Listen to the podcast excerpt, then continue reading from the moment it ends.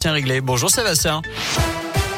Salut Nico, salut à tous. Et c'est une semaine qui commence très mal pour les usagers de la ligne Paris-Clermont. Le train de 5h55 au départ de Clermont est finalement parti avec près de 3 heures de retard à 8h30 en cause de l'absence de contrôleurs. Son, le collègue d'astreinte était quant à lui totalement injoignable.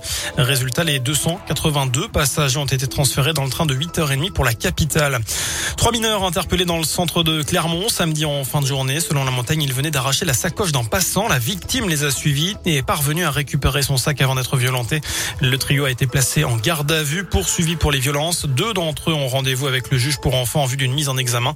Le troisième sera convoqué pour une composition pénale. Dans le reste de l'actu, une bonne nouvelle pour les barmaids, mais aussi les serveurs et les garçons de café. Les pourboires payés par carte bancaire dans les cafés et restaurants seront défiscalisés. Emmanuel Macron l'a annoncé pendant sa visite au Sierra à Lyon tout à l'heure. La mesure sera mise en œuvre dans les prochains mois. Elle vise à redonner de l'attractivité au secteur qui peine à recruter. Les pourboires payés par carte bleue seront sans charge pour les employeurs et sans impôt pour les salariés.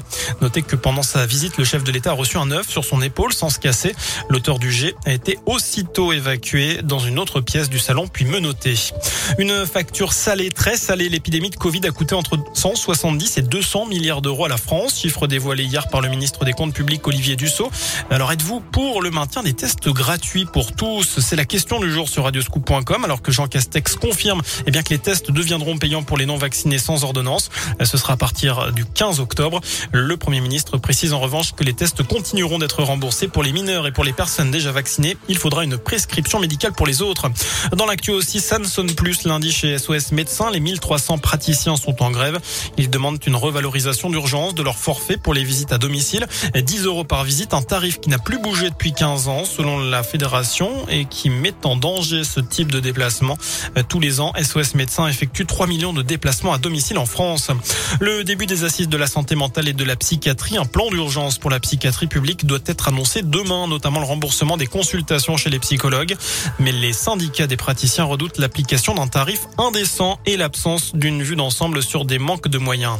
L'ouverture d'un procès en appel aujourd'hui à Paris, celui de Sid Ahmed Glam, condamné à la réclusion criminelle à perpétuité pour un projet d'attentat en 2015. C'était contre une église de Villejuif en Seine-et-Marne, mais aussi pour le meurtre d'Aurélie Châtelain. Cet étudiant algérien de 30 ans comparé aux côtés de cinq autres individus accusés de lui avoir apporté un soutien logistique. Enfin, il avait créé le célèbre cours Florent. François Florent est décédé aujourd'hui à Paris. Il avait 84 ans. Beaucoup d'acteurs ou de comédiens devenus de grands noms du théâtre et du cinéma sont passés par cette formation arts dramatiques et notamment Isabelle Adjani, Daniel Auteuil ou encore Guillaume Canet. Voilà pour l'essentiel de l'actu sur Radio Scoop. Excellente fin de journée. Je vous laisse tout de suite en compagnie de Nico. À tout à l'heure.